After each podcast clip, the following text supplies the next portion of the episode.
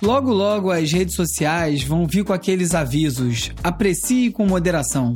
O trocadilho duplo, triplo, sei lá, fala sobre o volume do consumo, o teor do conteúdo e de quem é o papel de regular isso tudo. Afinal, quem modera os moderadores? Esse e outros assuntos no episódio de hoje do Resumido. Resumido.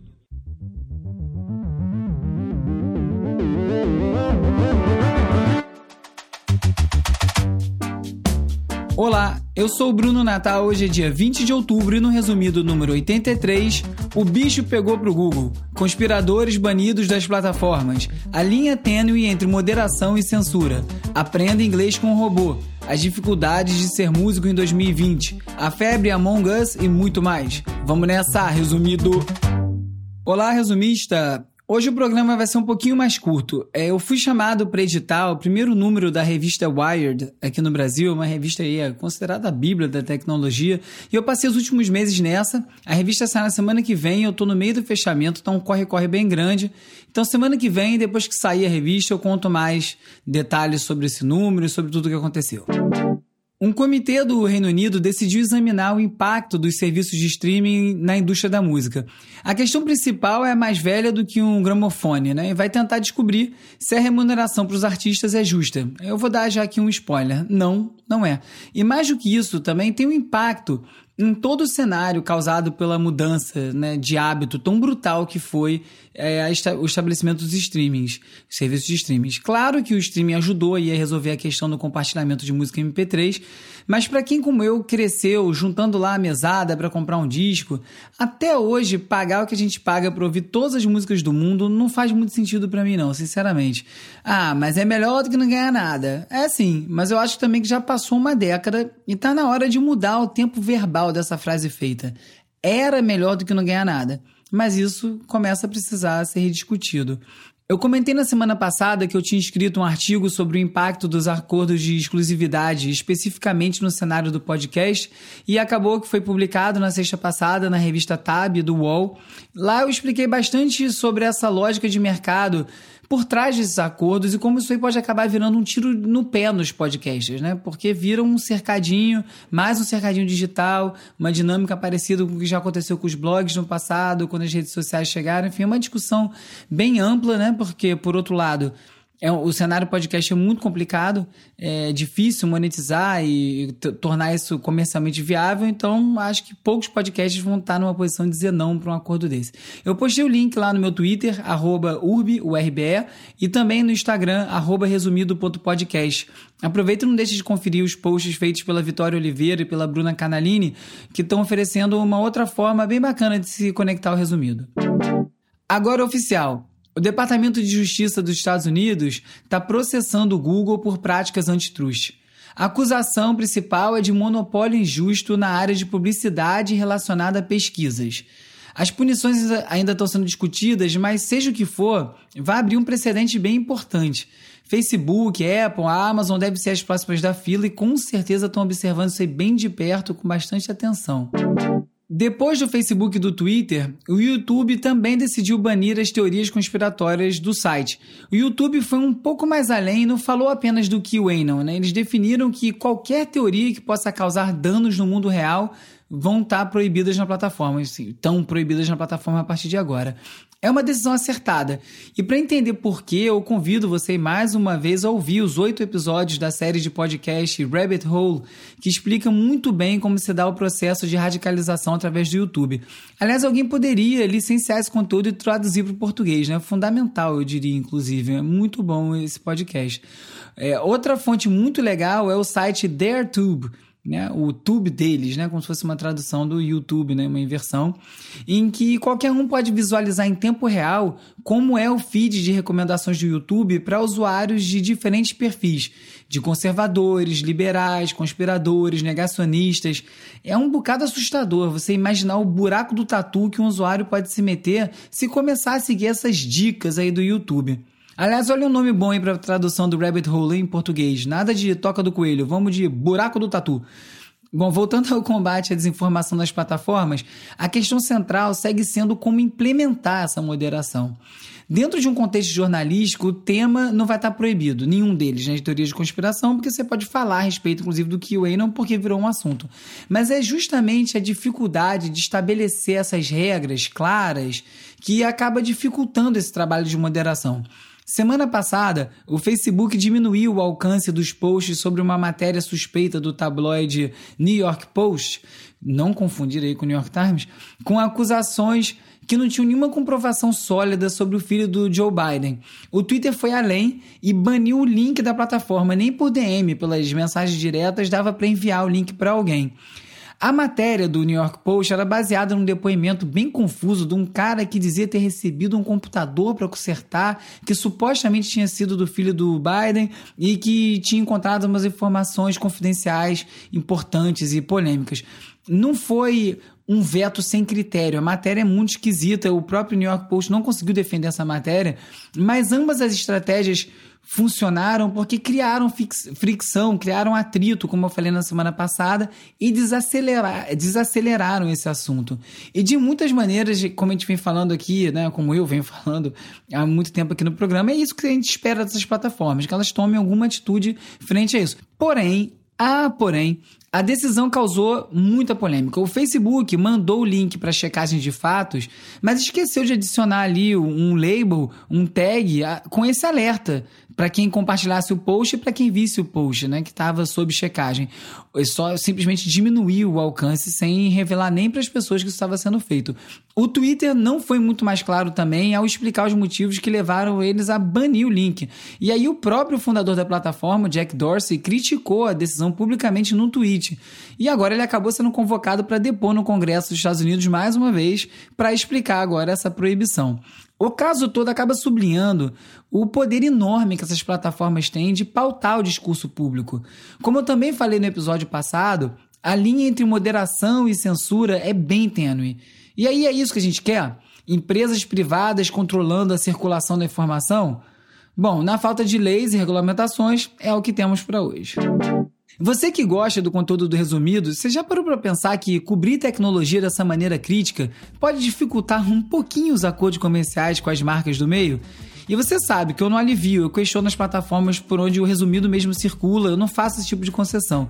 Então, no meu mundo ideal, o programa seria inteiramente financiado pelos ouvintes, eu permaneceria 100% independente, como já está inclusive virando tendência entre veículos nos Estados Unidos. Então, se você quiser seguir ouvindo esse podcast e quiser que esse trabalho chegue a cada vez mais gente, é muito importante quem puder colaborar fazendo uma assinatura no catarse.me resumido para eu poder continuar resumindo as coisas aqui para você. A minha sugestão são 10 reais, mas os valores são abertos e no momento a gente tem 22% da meta mínima mensal atingida. What Elsa? Desculpa o trocadilho, eu não resisti. Elsa é o primeiro aplicativo a usar a inteligência artificial para aprimorar a pronúncia em inglês. Foi desenvolvido pela Vuvan, que veio do Vietnã para os Estados Unidos para estudar e, como tantas pessoas, acabou se vendo perdida na busca pela tradução perfeita. Mesmo ela tendo inglês fluente, ela não conseguia se comunicar com segurança ali na hora do vamos ver. A própria pronúncia quebrada dela mesma fez ela pesquisar mais sobre esse assunto. E aí a Vovan descobriu que do bilhão e meio de pessoas que falam inglês no mundo todo, cerca de um bilhão vem de países que a língua oficial não é o inglês. E boa parte sofre com esse mesmo problema não é um achismo. Uma pesquisa feita na Universidade de Chicago em 2010 já mostrava que uma pronúncia irregular de inglês ou qualquer outro idioma afeta a segurança e acaba minando a credibilidade de quem não é nativo no idioma. Ela descobriu um especialista em reconhecimento de vo em voz de Portugal, o Xavier Anguera, e ele topou se mudar para São Francisco para tentar desenvolver esse projeto com ela. Com a ajuda de conterrâneos que moravam lá nos Estados Unidos, a Vuvan foi alimentando o banco de dados com erros de pronúncia e falhas de dicção. Eles foram bancando tudo do próprio bolso até o protótipo, que foi criado em 2015, e no ano seguinte eles acabaram premiados num concurso de startups do festival South by Southwest em 2015. Eu estava lá nessa edição. A partir daí o projeto decolou na semana seguinte que eles ganharam esse prêmio, o aplicativo já tinha 30 mil novos usuários e não parou mais de crescer. Depois de receber vários investimentos por conta dessa exposição toda, o projeto ganhou no ano passado o apoio do Departamento de Inteligência Artificial do Google. A necessidade de usar essas ferramentas virtuais para comunicação e educação durante a pandemia fez aí com que o aplicativo explodisse de vez, gerando parcerias com empresas na Índia, na Ucrânia e aqui no Brasil também. Por aqui, ele, ou melhor, ela é chamada de Elsa, sua professora pessoal de inglês. Very good. A Universidade de São Paulo abriu no começo do mês o maior e mais moderno centro de pesquisas de inteligência artificial no Brasil. Olha aí que notícia boa. Batizado de C4AI, C4AI, o centro fica no campus da USP e é resultado de uma parceria da universidade com a IBM e com a FAPESP, Fundação de Amparo à Pesquisa do Estado de São Paulo. O C4AI vai reunir mais de 60 pesquisadores e as principais áreas de atuação vão ser saúde, meio ambiente, a cadeia de produção de alimentos, o futuro do trabalho e o desenvolvimento de tecnologias de processo de linguagem natural em português. Uma pesquisa recente do Sindicato de Músicos do Reino Unido revelou que um terço dos músicos já pensa em abandonar a profissão e a carreira por causa da pandemia. Não tá mole, não. Os motivos são aqueles aí que todo mundo pode imaginar, né? Shows e festivais, até mesmo festas de casamento em recesso, a fonte secou e a galera ficou sem grana. Com o fim do verão na Europa, que ainda abriu aí uma pequena janela de oportunidade e com uma segunda onda de infecção chegando forte por lá, já está começando a se falar em lockdown de novo na Europa, o cenário não está nada animador. No Reino Unido, o governo destinou uma verba de mais de um bilhão de libras para ajudar o setor da cultura, mas foi apenas para organizações, tipo museu, casa de espetáculo, e não foi para indivíduos, como é caso dos integrantes de banda. Para piorar, o governo lançou um anúncio que sugeria que quem trabalha com arte deveria tentar se reciclar reciclar. Ou seja, se vira aí. A chamada dessa, dessa campanha tinha uma foto de uma bailarina e a frase: O próximo emprego da Fátima pode ser com tecnologia. Ela só não sabe ainda. A campanha viralizou rapidinho, obviamente de maneira negativa, gerou várias paródias, criticando justamente a falta de sensibilidade das autoridades britânicas em comentar uma situação dessa dessa forma. A coisa foi tão ruim que até mesmo gente ligada ao governo do primeiro-ministro Boris Johnson reclamaram do anúncio. A titular do Ministério da Saúde de lá, Rosiana Khan, ela tweetou: Fátima, seja você mesma. Ministério da Saúde, hein? acho que eu lembro o que, que é isso. Na prática, as pessoas estão indo à luta mesmo. Uma reportagem do Guardian na semana passada falou da reação do anúncio da bailarina e mostrou alguns exemplos dessa adaptação forçada que está rolando. Um técnico de efeitos especiais virou agente funerário, um cantor de hip hop virou chefe de cozinha, uma DJ virou terapeuta holística e um iluminador que passou a trabalhar como sinalizador ferroviário. Bom, e eu, como você sabe, virei youtuber. Dessa moral, e não deixe de visitar o youtube.com.br resumido, assina, curte, ativa o sininho, aquele troço todo, e aproveita para curtir a animação que foi criada pelo Peri Selmelman e pelo Nicolas Borba. Na leitura extra dessa semana, Fica aí tudo que nem eu e nem o Calbuque conseguimos encaixar no roteiro. Tem uma entrevista com o escritor Don DeLillo, escritor de 83 anos, sobre o livro The Silence, que se passa durante um domingo de Super Bowl em 2022, quando todas as telas do mundo param de funcionar. É um cenário que talvez não esteja tão distante, né? A entrevista acaba tocando em vários outros pontos sobre nossa relação com tecnologia, um assunto tão caro aqui para o resumido. A Verge fala sobre como o TikTok virou um território fértil para skatistas mulheres brilharem, tá aí uma ótima notícia. E, de novo, no New York Times, uma matéria sobre como pesquisadores estão utilizando dados das redes sociais para avaliar a saúde mental da população. E também tem um fio do Twitter que irritou aí, oferecendo. Irritou no sentido de fazer sucesso, não falei isso soou como irritou, não. Irritou. É, oferecendo umas dicas bem simples para conseguir usar menos o celular. Tá tudo reunido lá no www.resumido.cc. Hora de relaxar com as dicas de ver, ler e ouvir.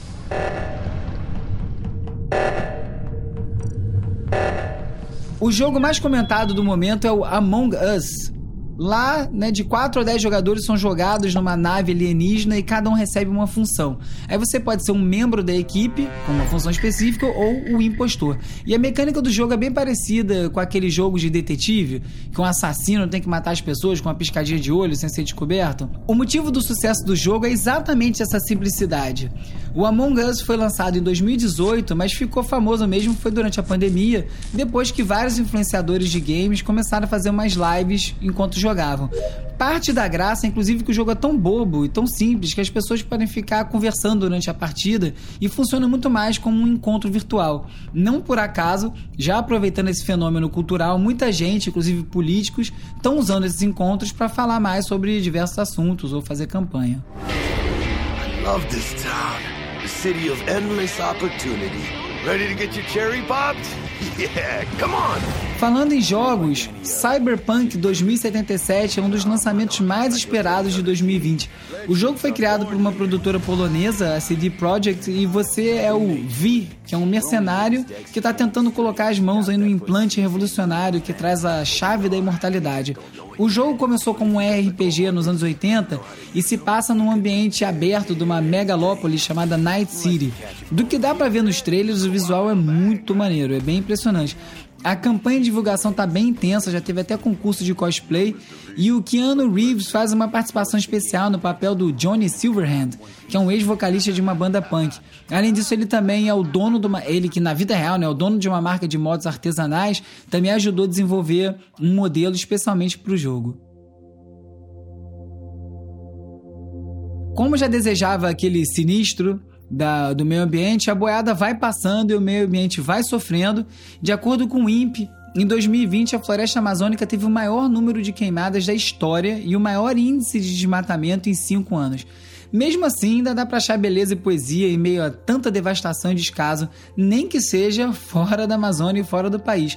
O fotógrafo e artista visual francês Philippe Charroux acho que fala assim, né? Philippe Jarroux, está apresentando até o final do mês nos jardins do Museu Quai Branly Jacques Chirac em Paris. Meu francês está demais, hein? Eu, aliás, quando eu vou à França, às vezes que eu fui, eu falo um francês que não é meu. Eu aprendi na escola. Eu fiz dois anos de francês, não sei falar nada. Mas na hora que aperta, eu lembro umas frases que me salvam. Eu já, já fui salvo mais uma vez com isso. Mas enfim, é, ele montou essa instalação chamada Em Memória do Mundo. São projeções enormes de rostos de indígenas da tribo Suruí de Rondônia, que há muito tempo aí vem vendo seu habitat ameaçado pela exploração ilegal de madeira e também pela mineração, que é um outro problema bem grande na Amazônia, que acaba não, não sendo tão falado quanto a questão do desmatamento. O projeto nem é novo, na verdade ele existe já desde 2016, quando ele foi exibido pela primeira vez na própria floresta, e agora está percorrendo o mundo com diversos nomes, adaptações, mas sempre ao ar livre. A força e o impacto dessas imagens que são aí um retrato da luta pelo meio ambiente, permanece atual. Quem não estiver por Paris, que é quase todo mundo, pode ver algumas dessas imagens e outras que foram feitas pelo artista no Instagram, arroba Philippe Echarru. Você não sabe como é que escreve? Você acha que eu sei? Eu vou deixar o link lá no resumido.cc junto com todos os outros comentados aqui no episódio.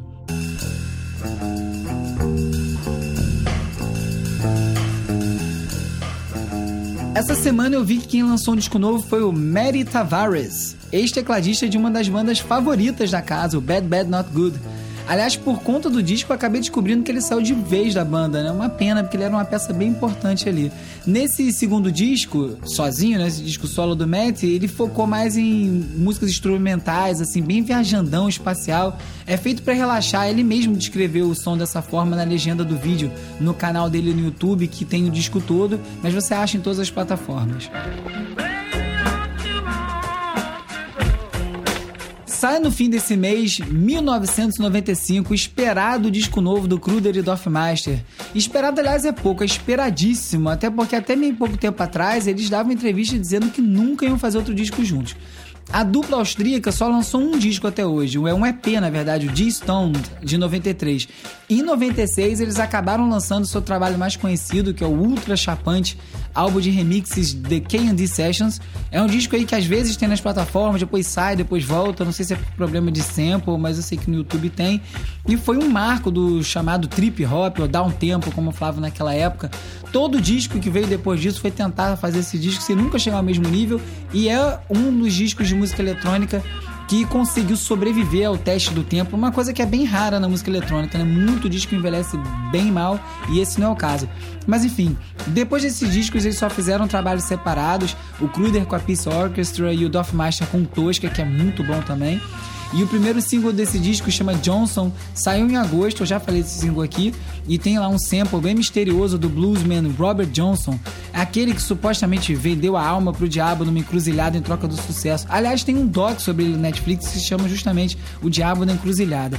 O 1995 disco leva esse nome porque é um trabalho gravado nesse ano e que acabou esquecido aí nos arquivos da dupla. E deve ser por isso que soa tão próximo também a sonoridade mais clássica deles. É muita fumaça, viu? Sobe o som, Hugo Rocha, nosso brabo editor de áudio desse seu podcast favorito.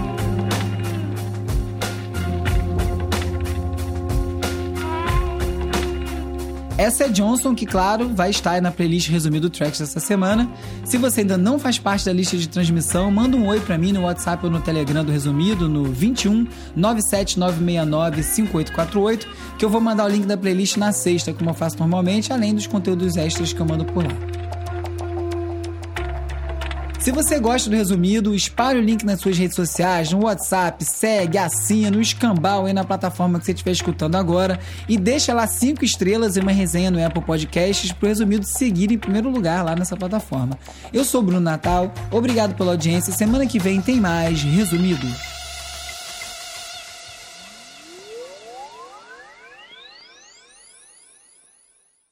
Resumido.